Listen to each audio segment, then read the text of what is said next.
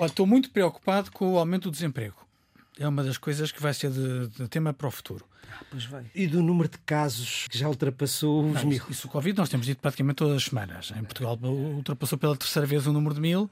E dois mil mortos. Mas, mas no mundo eh, isto está a resvalar. Não é? Isto agora vamos começar na derrapagem das empresas a perceberem que não têm atividade económica e a despedirem pessoas. Isto... Mesmo assim o layoff segurou não, um bocadinho. O layoff segurou muito. Uhum. O layoff segurou muito, mas... Quanto tempo é que Quanto pode tempo? durar, não é? Pois, aliás, está a acabar, não é?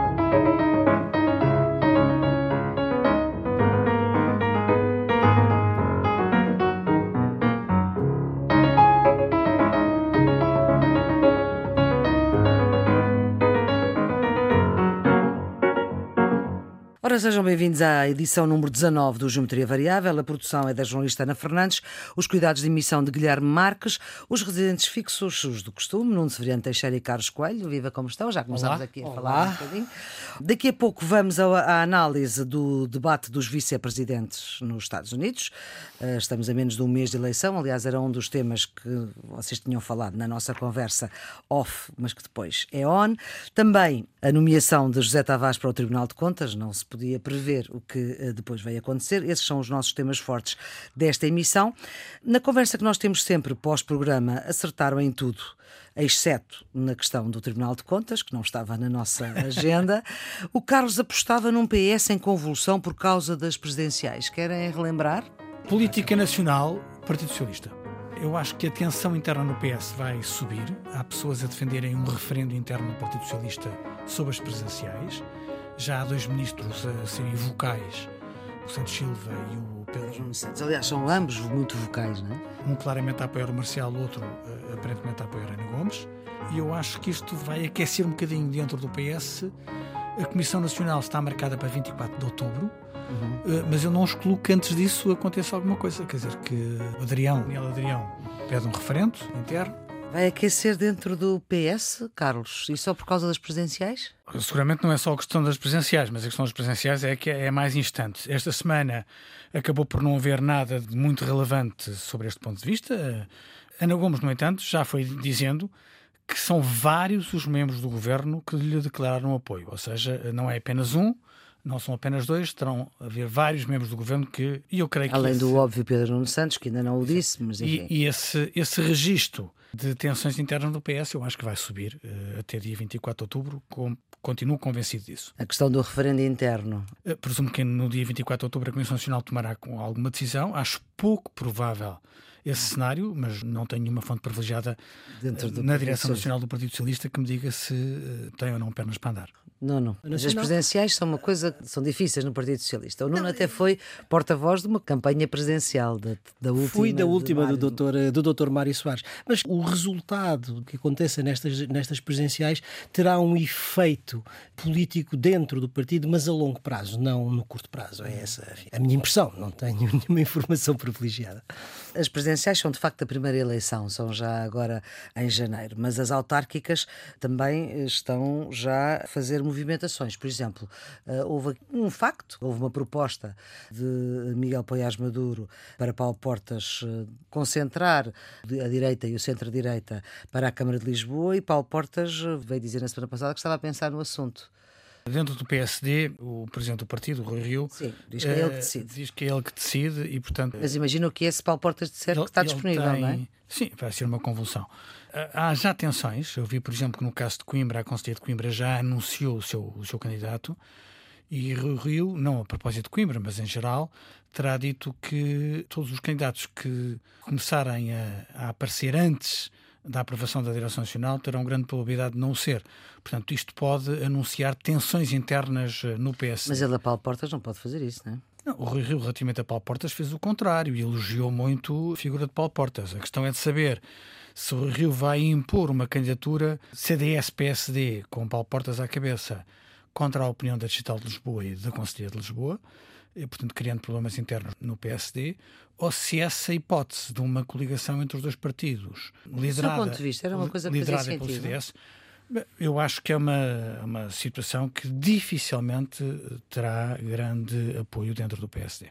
Sim, mas eh, e a sua opinião sobre isso é? Acho que é improvável que consiga ter apoio do PS. E, portanto, eu não sei muito bem qual é a viabilidade de uma candidatura que terá grandes resistências naquilo que é o maior partido dentro dessa coligação. Portanto, acho que uhum. politicamente será uma, uma solução pouco provável. Mas em todo o caso poderia ser uma outra forma, poderia ser uma intervenção política que tivesse outro alcance. Não, com certeza, pode ser até um gesto de autoridade do presidente do partido. Hein?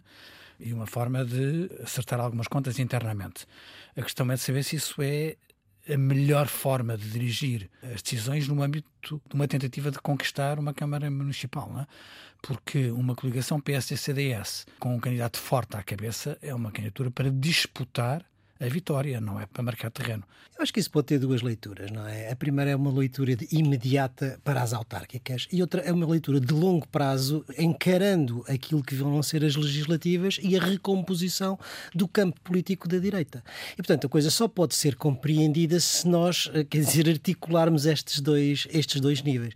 Eh, como o Carlos dizia, quer dizer, não sei do ponto de vista interno como é que, como é que o Partido Social Democrata vai reagir e, particularmente, o seu, o seu líder. É preciso, não, é preciso concretizar concretizar, não é? Sim, se concretizar, obviamente. Mas também é preciso perceber se o Dr. Paulo Portas está motivado para esse tipo de desafio e, sobretudo, eu acho que só se motivará para esse tipo de desafio se se tiver uma outra consequência qualquer a longo prazo. E essa outra consequência qualquer a longo prazo, com o desenho que nós temos hoje da direita, faz sentido, não faz sentido? Eu não faço a mínima ideia o que é que o futuro vai oferecer, sendo certo que as posições à partida atribuem mais responsabilidade ao CDS de qualquer outro partido. Mas quer ver, o problema da recomposição da direita em Portugal está muito ligado à questão da sobrevivência do CDS enquanto partido político. Porque quer nós queiramos, quer não, o Chega está a consumir parte desse espaço eleitoral. Algumas pessoas dentro do PSD têm posto em cima da mesa a ideia de que o PSD tem alguma responsabilidade em ajudar o CDS, tendo em atenção o futuro. Mas se houver uma estratégia de demasiada abdicação do PSD para ajudar o CDS, isso também cria problemas ao espaço eleitoral do PSD. Olha, esta gestão de equilíbrios entre aquilo que é o espaço vital de cada partido e a capacidade de prefigurar um cenário para o day after é um jogo político com muita sensibilidade e muita delicadeza. E eu não creio que nenhum líder político tenha, neste momento em Portugal, as cartas todas na mão que lhes permitam tomar uma decisão sem grande risco. A ponderação do lado do PSD é esta que o, que o Carlos estava a dizer, mas há uma ponderação que era preciso perceber do ponto de vista do Dr. Paulo Portas, se isso faria sentido no seu percurso político futuro, onde obviamente não está em causa as legislativas, mas estão em causa as próximas presidenciais. Não é estas Mas que há movimentações, há. Isto são Sim, sinais que estão na vida pública portuguesa. Outro dos temas que ambos, obviamente, que anteciparam é o orçamento, vai ser entregue na próxima segunda-feira e como é que estão a ver estas negociações? Vai ser abstenção, abstenção uh, do Bloco de Esquerda e do PCP numa primeira fase. Lembro que no ano passado o PCP absteve na generalidade e depois votou contra. E as linhas do Bloco de Esquerda têm vindo a avançar, não é? Esta semana, na Assembleia da República, o Primeiro-Ministro para o PCP terá dito que o PCP pode estar descansado. 750 no final da legislatura. Um aumento significativo do salário mínimo e corroborou o cumprimento por parte do governo do objetivo de chegar aos 750 até o final da legislatura. Se a legislatura chegar ao final. Se a legislatura chegar ao final. Portanto, eu creio que isto significa que há eh, uma aproximação do governo às posições do PCP e às posições do Bloco de Esquerda, o que é completamente congruente com aquilo que nós vínhamos dizendo, para utilizar uma designação elegante do Nuno Severino Teixeira, a gesticulação política. política. Ou seja, eh, o teatro está, está a processar-se, cada um está a cumprir o seu papel, mas há uma aproximação entre o governo e os partidos que suportam a geringonça. Não acho... sentem que está um bocadinho mais complicado do que era costume? Não, eu acho que o cenário aproxima-se de um resultado uh, da aprovação do orçamento. E o próprio Presidente da República para justificar algumas intervenções mais eh, de maior intervenção política, disse que achava que tinha cumprido o seu papel porque o facto de ter colocado em cima da mesa com tanta veemência a necessidade de aprovar o orçamento tinha feito o seu caminho. Portanto, ele próprio também está convencido que há condições objetivas para o orçamento passar. Quer dizer, o caminho com o PCP parece relativamente mais uh, uh, próximo, não é? Uh, o Bloco de Esquerda, o coordenador do Bloco de Esquerda ainda tem levantado uma série de, elencado, uma série de questões que considera condições fundamentais, mas eu acho que isso justamente faz parte, digamos, da tentativa de ganhar algum peso negocial e, e se chegará com certeza a um entendimento. Lembro ainda um outro tema que o Nuno quis colocar na nossa agenda, a questão do Sudão do Sul. Provavelmente não tem um grande impacto em Portugal, mas que é uma coisa importante do ponto de vista da estabilidade internacional, é, eh, eh, são as negociações para a paz no Sudão do Sul, que é uma guerra sangrenta que cria uma, uma, uma crise humanitária tremenda. Vamos ver se é ou não bem sucedida. Nuno, que atualização é que se pode fazer deste assunto? Foi, foi bem, foram bem sucedidas as negociações, chegou-se a um acordo e, portanto, abre-se aqui uma via para, digamos, a pacificação nessa zona, para eventualmente superar uma crise humanitária que é, que é terrível. E que a Europa e que o mundo esquece. Exatamente. É? O que acontece em muitas zonas da África em Sim. que o corte é feito não respeitando as etnias.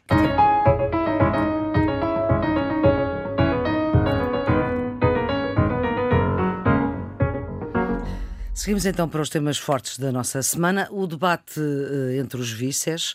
O Jornal de Notícias resumiu assim: Pence sabe falar, mas Kamala sabe o que diz. E ela ganhou. Isto é um bom resumo? Não sei se não é um resumo um bocadinho parcial. Vamos cá ver. Um, primeiro, quem brilhou no debate não foi nem Mike Pence nem Kamala Harris, foi a mosca que esteve mais de dois minutos em cima da cabeça branca, branca de, de Mike Pence. E a mosca é preta, por definição. E, e, isso foi o que toda a gente falou e deu origem a imensas brincadeiras, muitas delas muito engraçadas, sobre a cabeça de, de Mike Pence. Depois, é verdade que na maior parte das sondagens os americanos atribuem a uma ligeira vitória a Kamala Harris. A CNN fez uma logo que era 59-38, não é? Talvez Sim, mas a maior parte delas eh, é uma diferença mais, mais curta. Agora, essas sondagens não são muito diferentes das posições que estão reveladas no voto eh, em todas as outras sondagens. Isso corresponde um bocado à ideia que o Nuno Severino Teixeira tinha dado a semana passada, de que não parece que esteja a haver impacto dos debates no comportamento dos eleitores. Agora, muitos comentadores assinalaram que Mike Pence foi mais inteligente. E como é que isso se viu? Viu-se porque ele não respondeu praticamente a nenhuma pergunta da entrevistadora, condicionou o debate para os temas que eram menos nocivos para a candidatura dele e de Trump e retirou grande parte do fôlego que Kamala Harris podia ter no debate. E, portanto, aparentemente, na colocação dos temas em debate, Mike Pence terá sido mais inteligente, mais arguto, mais, mais sábio do hum. que uh, Kamala Harris. A Até questão é sábio não responder às perguntas dos jornalistas. Exatamente, e pôr o seu discurso em cima da mesa. Portanto, condicionar a temática do debate. Que significa que a moderadora não foi capaz de se impor. Portanto, fez uma pergunta e deixou, perguntou por alhos e deixou o outro responder por bugalhos sem, sem, grande, sem grande dificuldade. Em qualquer circunstância, a imagem que passa do debate é mais simpática para ela do que para ele. Agora, eu não sei até que ponto é que o jogo não está jogado. Vamos ouvir o Nuno. Também acha este... que Pence foi mais inteligente? Não, não, isso eu não acho. Vamos lá ver. Este, o debate com os vice-presidentes é normalmente um debate politicamente irrelevante. Não, não tem, não, tradicionalmente nas eleições norte-americanas é um debate sem grande interesse político e, e, que não tem, e que não tem relevância. Não foi assim desta vez. E não foi assim desta vez por uma ou duas razões que têm a ver, sobretudo, com a situação de pandemia e o caso, enfim, a situação em que está o próprio presidente, Sim, não é? Com Covid. É, com Covid e não Já passou, saber. ao que parece. Mas, sobretudo, por causa da idade dos candidatos a presidente. Certo. Ou seja, um com 77 e outro com 74. Seja qual for a situação, se Trump ganhar, está no segundo mandato, não pode fazer outro, e Biden já disse que faria apenas um mandato. O que faz com que estes candidatos a vice-presidente serão muito provavelmente os candidatos a presidente em 2024. E, portanto, era uma primeira prova de presidência putativa, vamos dizer assim. É por isso que isto ganha alguma, alguma importância. Eu estou de acordo com o caso no sentido em que este debate foi mais cordato, foi mais competente, mostrou que pelo menos havia adultos uh, na sala, é coisa que com os, com os, presidentes, os candidatos a presidentes não, não, não foi evidente. Não foi evidente. E, e era um debate muito simbólico do ponto de vista da América, porque eram as duas Américas diferentes em confronto. Ou seja, de um lado, pense, homem, branco, evangélico, do Midwest, ou seja, da América Profunda, e do outro lado Kamala Harris, não é? Mulher, afrodescendente, da costa oeste, da América cosmopolita. Eram dois mundos em confronto um com o outro, e isso dava também algum. Agora, eh, de facto, o que foi do ponto de vista, digamos, da gestão do debate interessante foram duas coisas. Primeiro, a fuga a, arte da fuga de Pence às questões eh, centrais, mas ao mesmo tempo a elegância com firmeza que Kamala Harris revelou a dizer: desculpe, eu estou, estou a falar. falar pelo que eu tive a ler nos jornais hoje de manhã, suscitou uma onda de simpatia, sobretudo no eleitorado feminino, dizer ela soube pô-lo na ordem. E isso, enfim, é, é, Os homens é têm mania de falar é por cima das mulheres. É um ponto a favor de Kamala Harris. Quanto aos temas substantivos, é verdade que Pence conseguiu não falar das coisas que eram ingratas, mas não pôde fugir à pandemia e a pandemia não é de todo um tema que seja. Foi um dos é, temas fortes do debate. É assassino. Para a presidência. Depois a questão da saúde. Houve um remoque interessante sobre os impostos, não é verdade? Os impostos dos ricos que não vai continuar com os impostos dos ricos. Sim, mas que, mas que o Pence aproveitou para dizer que com os democratas todos os americanos vão pagar mais impostos e, portanto, lançar o medo da carga fiscal. Agora, o resultado final é que não há um efeito muito grande dos debates sobre as opções de voto. E as sondagens agora voltaram a mostrar, a mostrar que não há uma grande alteração depois do Já há algumas sondagens com dois dígitos de diferença, não é? Há várias, há várias, uhum. há várias. Mas as tendências eh, mantêm-se. Mantêm Ou seja, e, Biden na frente. Biden, na frente. Biden na frente. Há uma grande disparidade nas sondagens, desde as que dão 16 pontos de diferença até as que dão 5, 6 pontos. Sim, eu vi, a mais pequena eram 7 e pouco. É, 7 e pouco. Usando o exercício que é feito pelo Economist, pela sua unidade de intelligence, que é sempre muito prudente, digamos Junto assim, e que faz todas. uma média ponderada das sondagens, dá uma diferença consistente de 8%. Certo. 8% já é uma diferença que é considerável a 3, quase 4 uh, semanas da eleição. No momento em que o campo dos indecisos está mais curto, é, era isso que eu ia dizer.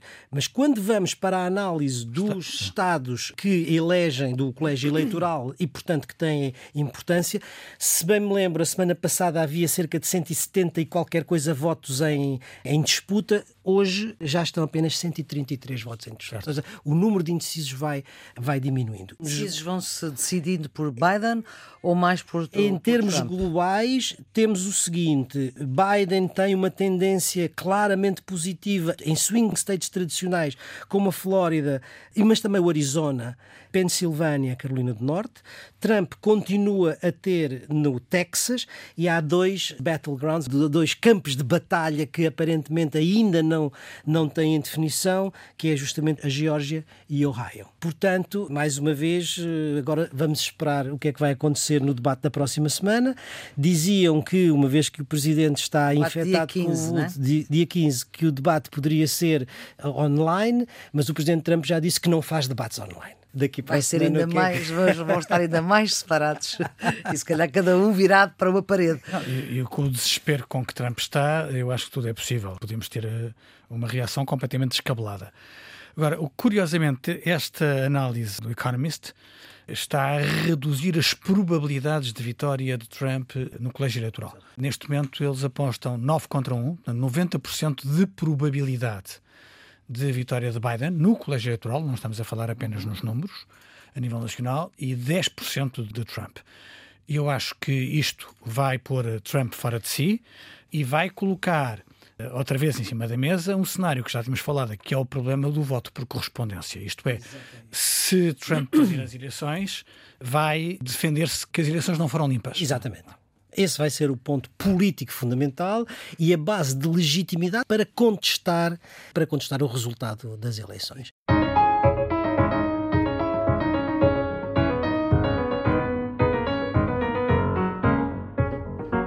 Perceberam afinal aquilo que se passou com a substituição do Presidente do Tribunal de Contas, que foi combinado com o Rui Rio e decidido por Marcelo Rebelo de Sousa e António Costa? Eu acho que todos percebemos o que aconteceu. Um, o que ainda não se ficou claro é porque é que aconteceu. É? Qual é a resposta que encontra para si? Eu acho que isto é tão embaraçoso que nós assistimos a uma lógica do empurra. É? António Costa foi confrontado com, com a decisão, porque em última instância foi o governo que, que teve que fazer a proposta. E António Costa apressou-se a dizer: não, isto corresponde a um acordo que há com o Presidente relativamente a todos os cargos desta natureza. O Presidente, que tinha começado por dizer que só sabia aquilo que tinha vindo pelos jornais, diz que o que foi importante para ele foi uh, Rui Rio. E, portanto, António Costa passa para Marcelo, Marcelo passa para Rio. E Rio, como não tem ninguém para quem passar, está em silêncio. Preferia a manutenção de Vítor Caldeira, mas que deu o acordo, que lhe deram a escolher dois nomes e que escolheu José, José Tavares, Tavares, porque o conhece muito bem quando negociava como Presidente da Câmara do Porto. Sim, e depois disso nunca mais disse nada, porque apercebeu-se do embaraço. Quer dizer, ele acaba por ficar como responsável pela decisão. Mas quer ver, em política, como na vida, não basta ser sério, é necessário parecê-lo. E quem é que aqui não Esta nomeação foi? está enquinada pela percepção de que há menos transparência e menos seriedade.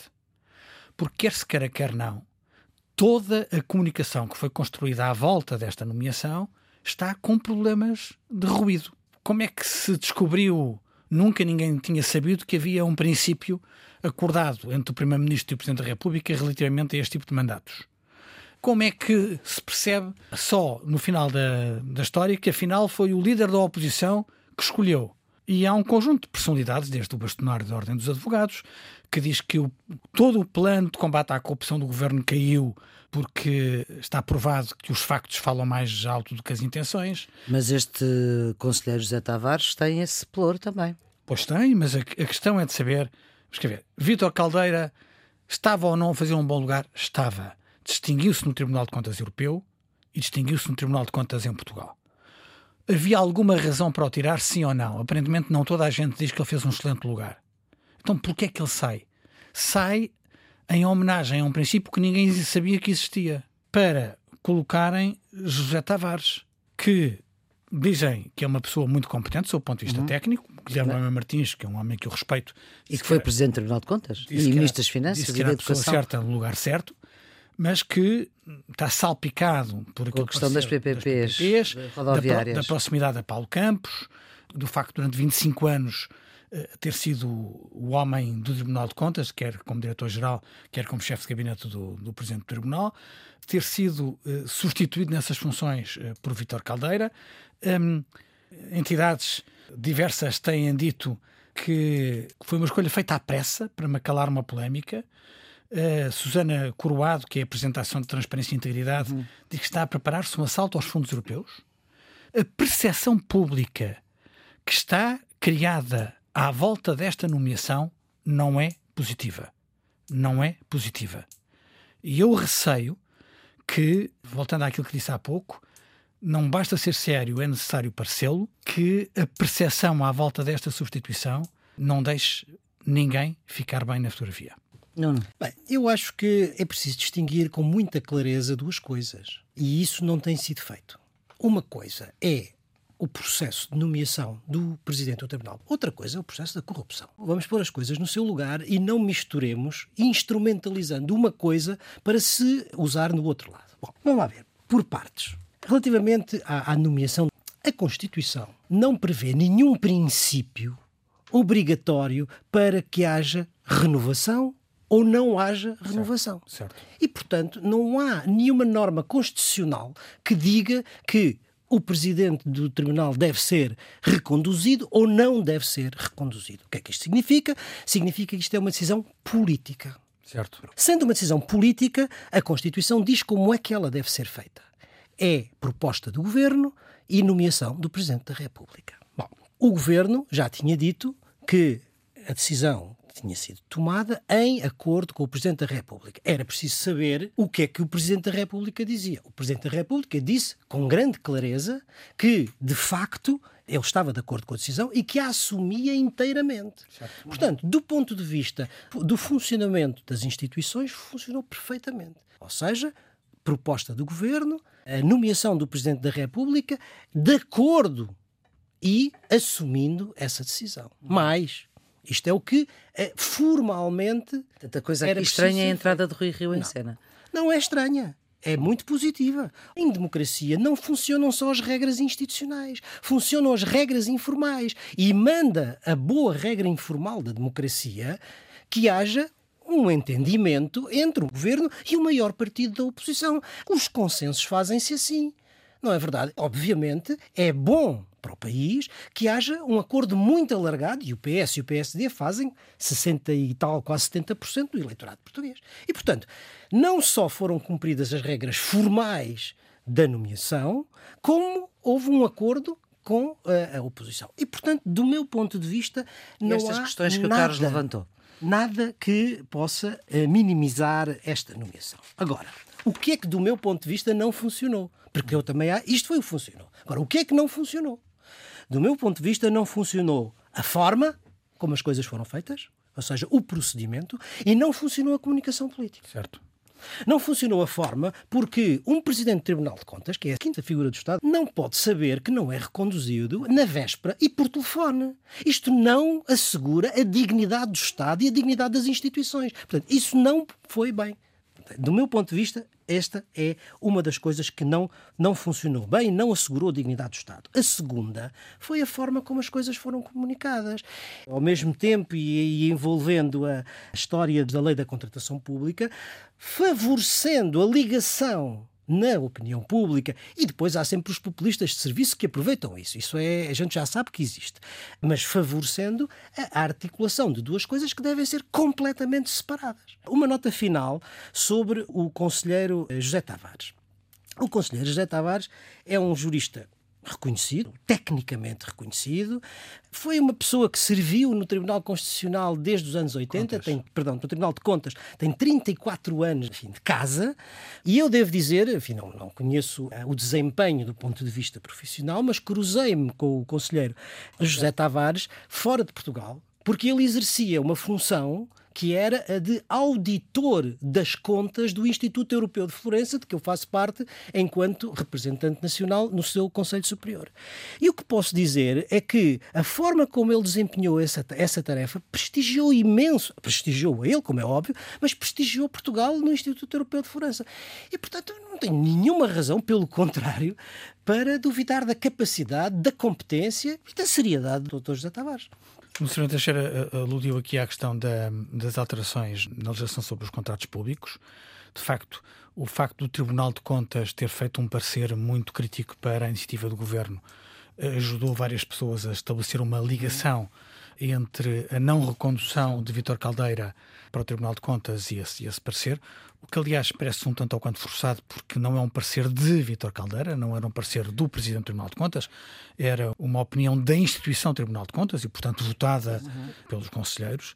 Aliás, o Primeiro-Ministro também dizia isso, que o Sim. Tribunal de Contas não é o seu Presidente. Exatamente. Agora, também isso ajuda ao ruído, porque essa discussão existiu em Bruxelas, porque vamos ser claros, as normas da contratação pública dependem, sobretudo, de diretivas europeias, que é o Public Procurement. Exato. E em Bruxelas foi discutido se era necessário simplificar os processos. E os órgãos europeus consideraram que, desigualmente face à dimensão dos fundos europeus que estão em causa, uhum. simplificar os procedimentos poderia aumentar o receio de má utilização das verbas e da derrapagem para situações uh, menos desejáveis de compadrio, uh, corrupção, etc. A circunstância de nós não alterarmos a, a nível europeu e alterarmos a nível em Portugal pode ajudar a criar a suspeita de que de facto estamos numa corrida à má utilização dos fundos. Nesse sentido, é, é, é, estou de acordo. Agora, o que temos é que separar as coisas. Isto não tem nada a ver com a nomeação do Presidente do Tribunal de Contas. Ah, só uma nota, muitas vezes as pessoas não, não sabem como é que as instituições funcionam. Eu acho que o Tribunal de Contas tem tido uma atitude ao longo da democracia portuguesa que é muito coerente e uma linha de independência que é muito consistente. Tanto que vários governos se sentiram incomodados pela fiscalização do Tribunal de Contas. E autarcas. Um, e autarcas, e muitos autarcas. Ao ponto de alguém chamar força, alguém, Sim. Cavaco Silva, chamar força de bloqueio quando era Sousa Franco Presidente do Tribunal de Sim, Contas. e vários António autarcas. Costa disse que nunca chamaria isso ao Tribunal de Contas. E, portanto, vários autarcas, o próprio Fernando Medina, ainda há pouco tempo, outros membros do governo, e, portanto, a, a independência e a fiscalização do Tribunal de Contas tem-se feito sobre governos de orientação política diferente, autarquias de Demora muito tempo a decidir, o que faz atrasar muita coisa. Ah, agora, é preciso perceber outra coisa, quer dizer, o Tribunal de Contas é um coletivo. Primeiro. Segundo, o presidente do Tribunal de Contas não tem praticamente poderes jurisdicionais. O presidente do Tribunal de Contas não pode interferir nas decisões dos relatórios. E só tem direito de voto quando há empate. E, portanto, tem funções, sobretudo, de natureza administrativa e de representação e, naturalmente, de coordenação do Tribunal, mas as decisões são do Tribunal, as decisões não são do Presidente. Isto vale para o bem e vale para o mal.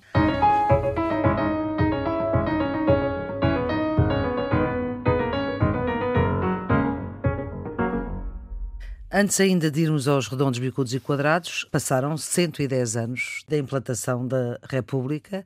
Não queremos ditaduras em Portugal, é o que diz Marcelo enquanto presidente. Pergunto, será o primeiro discurso do recandidato Marcelo? Eu acho que a cerimónia do 5 de outubro não teve história, até ficou condicionada pela pandemia, portanto foi uma coisa mais, eh, mais discreta. Acho que o grande destaque da intervenção do Presidente da República foi quando ele falou nas cautelas éticas para a aplicação dos fundos europeus, e isso que era necessário lutar contra a corrupção, contra o clientelismo e contra o compadrio. É o seu destaque, Eh, sim. Acho que nós todos estamos de acordo com isso. A questão é de saber se todos os atos públicos da administração concorrem para dar eh, significado a estas palavras ou se elas. eh, E agora não faz a de Mike Pence, já agora para responder à minha pergunta. Eu acho que ele não teve um impacto de um discurso eh, de candidato. Acho que foi um discurso institucional de um presidente. Acho que é mais o último discurso do presidente do que o primeiro discurso do candidato. Inteiramente de acordo. Não é um discurso de eleitoral, é um discurso institucional. Eu acho que, apesar, digamos, das condições em que foi celebrado, o 5 de outubro deve ser celebrado, porque faz parte de um sistema de feriados. Eh, Tem uma função simbólica muito importante, do meu ponto de vista, na vida cívica e política das nações, dos países. Não é? Porquê? Porque, normalmente, o que acontece nestas datas é a evocação de momentos-chave da história das nações. Normalmente, a fundação ou a independência, no nosso caso, o 1 de dezembro, é o regime político, no nosso caso, a República do 5 de outubro e o 25 de abril, e é a identidade cultural, que no nosso caso é o 10 de junho. Portanto, e isto faz um sistema que é importante porque, nesses momentos, seja pelo discurso, neste caso do Presidente, seja pela cerimónia, muitas vezes pela liturgia, se evoca o passado, mas é para falar do presente e para preparar o futuro. E é isto que é importante para a reprodução das identidades dos países, das nações, etc. Agora, neste caso, o que é que me pareceu relevante no discurso do Presidente? Duas coisas. Em primeiro lugar, a ideia de que é preciso conciliar a saúde e o valor da vida humana com a economia e a liberdade. Não queremos ditaduras. E, em segundo lugar, a ideia que foi o recado, vamos dizer assim, ou a mensagem sobre que não deve haver compadrios, não deve haver corrupção, não deve haver clientelas, ou seja, o país deve pautar-se pela ética republicana. E é isto que faz a relação com o 5 de outubro.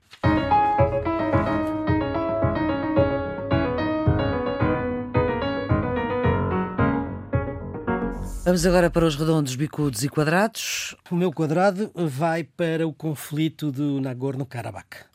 É uma herança que temos do fim do Império Soviético, um conflito que eh, está contido entre dois países, não é?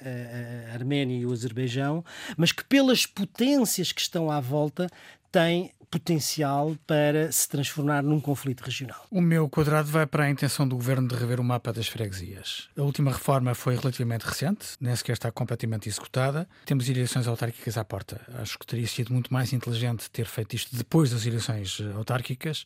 Não percebo o calendário e tenho muitas dúvidas sobre a necessidade de criar mais 600, 600 freguesias. O meu quadrado foi para um enclave e o meu redondo vai para outro enclave, neste caso o de Cabinda, Angola. Em resposta ao apelo do secretário-geral das Nações Unidas, António Guterres, a FLEC FLAC, ou seja, a Frente de Libertação do enclave de Cabinda, aceitou, acolheu positivamente e declarou um cessar-fogo. Isto é uma boa notícia pode criar campo para a pacificação de um conflito que já tem também um, muito tempo. O meu redondo vai para os nobres na medicina atribuído aos investigadores que descobriram o vírus da hepatite C, uma doença que afeta 70 milhões de pessoas e mata 400 mil por ano. Na física, para os buracos negros. Na química, para os novos métodos de edição do genoma. Ou seja, o meu redondo vai para a importância da ciência, da tecnologia e da investigação aplicada que ficou tão relevante na atribuição destes Nobres. O Carlos tem sido mais sensível a isso, mas o meu bicudo hoje é incontornável, vai para a pandemia e para o facto do país ter ultrapassado os mil casos por dia. Estamos, no, creio eu, no pico da segunda vaga da pandemia. Todo o cuidado é pouco, muita atenção. O meu bicudo vai para as alterações climáticas soubemos esta semana, graças ao Copérnicos, o sistema da União Europeia de observação da Terra, que setembro foi o mês mais quente sempre no mundo e que os últimos cinco anos foram os mais quentes desde que há registro. Uh, há um documentário fantástico de David Attenborough chamado Life on Earth, Uma Vida na Terra, que mostra bem a evolução que a Terra tem tido e o que é que podemos fazer para evitar uh, um cenário mais negro. O tempo está a correr contra nós, precisamos todos ser mais ativos para defender o património comum. E pistas para este fim de semana? Vou sugerir o romance de Philip Roth, A Conspiração contra a América, que está traduzido para português pela Don Quixote. É o grande factual da história americana.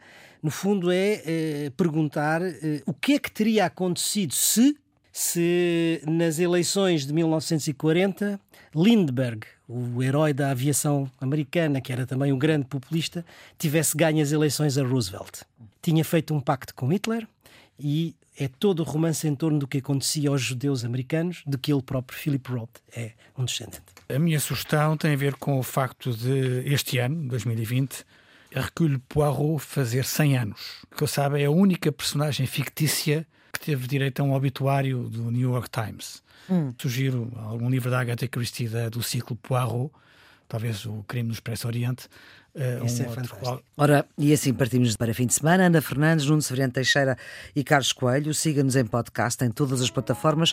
O Geometria Variável volta para a semana para o pôr a par daquilo que interessa saber. Até lá.